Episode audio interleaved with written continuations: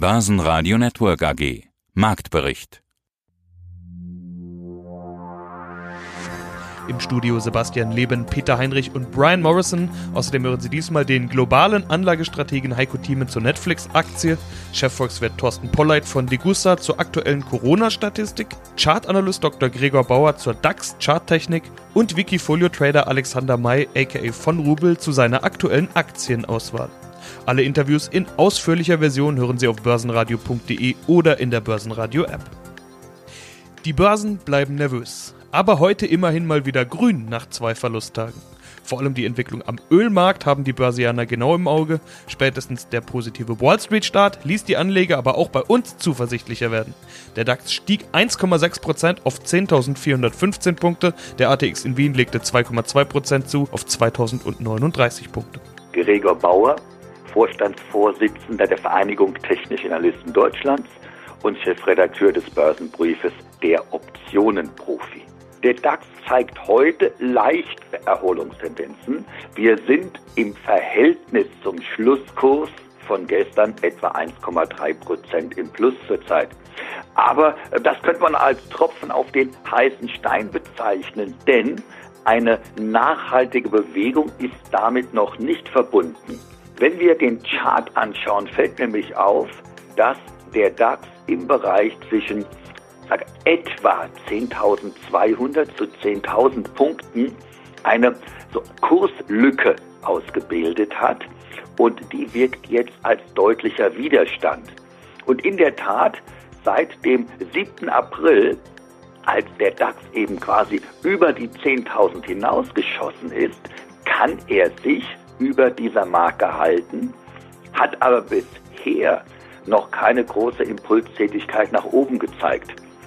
Zurzeit sieht es also so aus, als ob Käufer nicht bereit sind, im Verhältnis zum Index mehr als knapp 11.000, also 10.800, 11.000 ist der nächste Widerstand.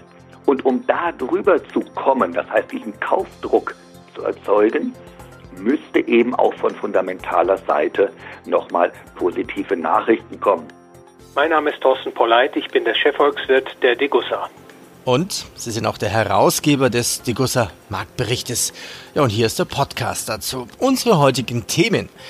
Das Lockdown-Virus infiziert das Schuld-Geld-System. Die leidvolle Debatte über Corona-Bonds und der Ölpreis. Eine Katastrophe mit Lichtblick.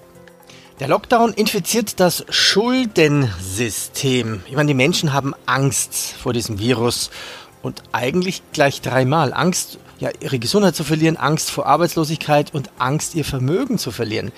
Gegen die erste Angst, die Gesundheit, schickte uns die Politik in die Quarantäne. Manchmal hilft aber gegen Angst auch der Blick auf die Statistiken. Was sagen denn die neuesten Statistiken? Interessanterweise hat Professor Isaac Ben Israel aus Tel Aviv jüngst eine sehr aufschlussreiche Analyse vorgelegt. Er kommt zu folgenden Ergebnissen. Erstens, etwa vier bis fünf Wochen nach Ausbruch der Infektionen hört das exponentielle Wachstum auf. Das heißt, der Zuwachs der Infektionszahlen pro Tag hört auf, flacht sich ab und nach geschätzten etwa 70 Tagen, also zehn Wochen oder etwa zweieinhalb Monate nach Ausbruch, kommen die Neuinfektionen zum Erliegen. Und zweitens, diese Befunde zeigen sich mehr oder weniger in allen Ländern, die er untersucht hat ob diese Länder nun mit laxen Maßnahmen äh, dem Virus entgegengegangen sind oder auch äh, Länder, die den Wirtschaftsstillstand verordnet haben, alle zeigen das gleiche Muster. Und da ist natürlich zunächst mal die positive Botschaft, weltweit sinken tatsächlich jetzt die Neuinfektionen und zwar schon seit Anfang Mitte April. Und die Frage, die sich natürlich jetzt aufdrängt, ist, war das angemessen, den Wirtschaftsstillstand herbeizuführen, hätte es ausgereicht, mit moderateren Verfahren zu arbeiten, also auf Eigenverantwortung zu setzen, das Social Distancing zu praktizieren. Diese Fragen werden natürlich jetzt laut und richtigerweise werden sie gestellt. Wichtig natürlich für Anleger ist die Frage, wann ist denn der Lockdown zu Ende und warum ist es so wichtig, dass der Lockdown möglichst bald sein Ende findet? Klarer DAX-Gewinner mit plus 6% war Infineon, die in den letzten Tagen stark verloren hatten, gefolgt von RWE mit plus 3,6% und Wirecard mit plus 3,3%. Zu Xetra-Schluss war der mit Spannung erwartete KPMG-Bericht zur Wirecard-Bilanz noch nicht veröffentlicht. DAX-Verlierer gab es nur wenige mit der Münchner Rück mit minus 0,9%, der Lufthansa mit minus 1,8% und Adidas mit minus 2,1%. Im Fokus sind außerdem die Pharmafirmen. Es kamen Zahlen von Roche. Interessanter als die Zahlen ist aber der Corona-Fortschritt. CEO Severin Schwan kündigte an, dass es vor Ende 2021 keinen Impfstoff geben werde. Die Mainzer Biotech-Firma BioNTech hat dagegen das Go für eine erste klinische Studie für einen ebensolchen Corona-Impfstoff erhalten. Außerdem sind natürlich die Netflix-Zahlen von Dienstagnacht im Gespräch. Hier sind in Q1 15,8 Millionen neue Nutzer hinzugekommen, deutlich mehr als erwartet. Der Gewinn hat sich auf 709 Millionen Euro mehr als verdoppelt. Heiko Thieme, globaler Anlagestratege. Netflix hat Zahlen gebracht und ja, eigentlich alle Erwartungen übertroffen, was glaube ich, gar nicht so einfach war, weil die Erwartungen waren schon hoch. Netflix gilt als einer der großen Gewinner dieser Corona-Zeit. Die Leute sitzen zu Hause, lineares Fernsehen schaut vielleicht nicht mehr jeder. Netflix durchaus schon und das sieht man auch an den Zahlen. Da sind überall zweistellige Zuwächse in den Nutzerraten. Was halten Sie eigentlich von Netflix beziehungsweise generell der Frage, sollte man sich jetzt überlegen, wer könnte Gewinner der Krise sein und da vielleicht dabei sein? Amazon, Netflix als klassische Corona-Gewinner sind ja auch schon ordentlich gestiegen. Das ist das Letztere, ist die entscheidende Aussage. Netflix ist ein tolles Unternehmen. Was bringt es? Es bringt das Streaming, nicht wahr? rein im Fernsehen. Man kann sich also alle Filme, alles wunderbar anschauen, ohne Reklame, nicht wahr? Direkt Kostensatz relativ gering, und jetzt 10, 15 Euro im Monat ist also absolut akzeptabel in Amerika. Ich weiß es von meinen Kindern, nicht wahr? Die benutzen es und finden das also ein toller Service. In den USA muss ich sagen, es ist schon angenehm. Auch hier in Europa kann man Netflix benutzen und meine Frau nicht gelegentlich wenn wir uns das anschauen, benutzen wir auch Netflix. Nun muss man wiederum einschränkend sagen, ich bin jemand, der zum Beispiel ins Kino sehr selten geht. Ich gehe vielleicht alle Jahrzehnte zweimal ins Kino zum Bedauern der Familie, weil ich sage, ich kann mir die Dinge lieber woanders anschauen. Ich schaue mir lieber Dokumentationen an. Da bin ich etwas anders gestrickt. Aber zu den Fakten jetzt zu Netflix. Wir sind hier bei 433 Dollar. Ich nehme jetzt mal den Dollarpreis, nicht wahr, weil er die Basis formuliert des ganzen Unternehmens mit 190 Milliarden, nicht wahr, auch ein großer Brocken bereits. Das ist die Zukunft. Absolut richtig, Netflix. Man guckt Netflix an, die Zahlen sind fantastisch gestiegen, gerade natürlich wegen der Corona-Krise. Wenn sie mal aufgelockert wird wieder, und da wir hinzukommen zum Normalzustand, dauert da mindestens noch zwei bis drei Jahre, bevor wir das wieder erreicht haben übrigens, wird Netflix davon profitieren können. Nur die Frage ist, was verdient das Unternehmen? Und jetzt kommt die nüchterne Antwort. Das Kurs-Gewinn-Verhältnis von Netflix ist zurzeit bei 88. Als wir in Japan ein Kurs-Gewinn-Verhältnis im Schnitt hatten von 88, schrieben wir das Jahr 1989.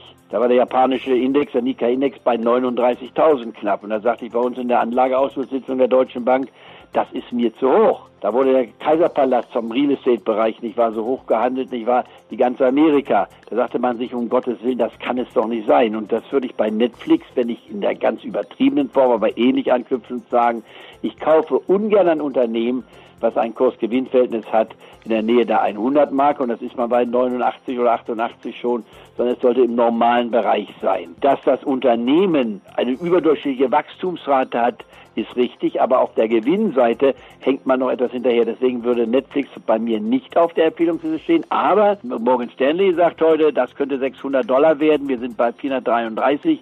Und hier würde ich dem Anleger sagen, wer dabei sein will, der kann natürlich es machen, aber es steht nicht auf meiner Empfehlungsliste. Aber Netflix ist sicherlich ein Unternehmen, das man sich anschauen kann, wenn man sich die Höhen und Tiefen anschaut. Wir kommen von 250 her, sind bei 450 im Höchstpunkt, jetzt in der Nähe des Höchstpunkts angekommen. Man würde am Höchstpunkt kaufen. Da ich aber generell kaum oder ganz, ganz selten eine Aktie empfehle, die am Höchstpunkt ist, denn meine Strategie heißt ja, ich kaufe mich auf die gefallenen Werte ein und kaufe mich dann noch auf hoffentlich weiter fallenden Kursen ein. Es widerspricht also meiner Anlagestrategie, auch wenn ich nichts gegen Netflix habe.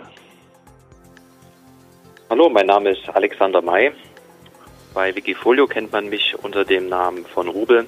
Bevor wir deine Werte jetzt durchgehen, dass du jetzt dein Portfolio aus Tech-Aktien raussuchst, äh, ist das vielleicht ein Vorteil jetzt in der Corona-Krise? Teils, teils. Grundsätzlich ist mein Ansatz bei der Auswahl der Werte ein Value-Ansatz. Ich versuche nach klassischen Bewertungsmethoden günstige Unternehmen zu finden in Hinsicht auf der bilanziellen Struktur, auf äh, Hinsicht der, der Gewinn- und Verlusterwartung und eben auch was die Zukunftsaussichten des Unternehmens betrifft, beziehungsweise welchen Weg der Vorstand mit dem Unternehmen gehen möchte. Also ein Teil der Aktien ist im Dienstleistungssegment unterwegs. Man sieht aktuell in der Situation, dass Unternehmen mit einem Dienstleistungsschwerpunkt in der Regel ja ganz gut durch die Krise kommen. Ich habe diesbezüglich auch längere Zeit das Unternehmen Bechtle beobachtet und im November mit ins Wikifolio genommen. Das hat mir jetzt ganz gut geholfen. Und das Ganze gilt natürlich auch für die Firmen wie KPS, die auch schon lang dabei sind, die jetzt nicht so eine gute Performance leisten, aber grundsätzlich geht es dem Unternehmen gut. Ja. Und klar, Unternehmen wie FACC, einen äh, Zulieferer aus der Luftfahrtbranche, oder eben AT&S, ein Hersteller von Leiterplatten, also im Bereich der Mikroelektronik unterwegs, beziehungsweise Elektronik.